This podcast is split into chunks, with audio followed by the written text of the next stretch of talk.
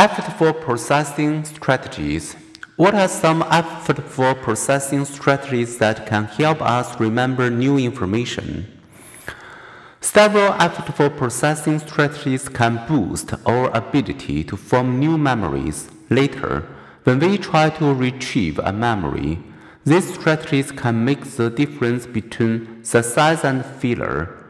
Chunking. Glance for a few seconds at the first set of letters in Figure 8.7.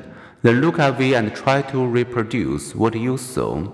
Impossible? Yes. But you can easily reproduce set 2, which is no less complex. Similarly, you will probably remember sets 4 and 6 more easily than the same elements in sets 3 and 5. As this demonstrates, chunking information, organizing items into familiar, manageable units enables us to recall it more easily. Try remembering 43 individual numbers and letters. It would be impossible unless chunked into, see, seven meaningful chunks, such as try remembering 43 individual numbers and letters.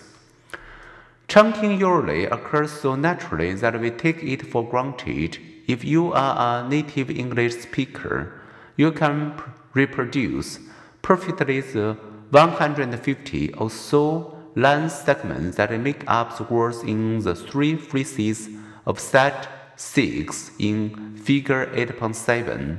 It would astonish someone unfamiliar with the language.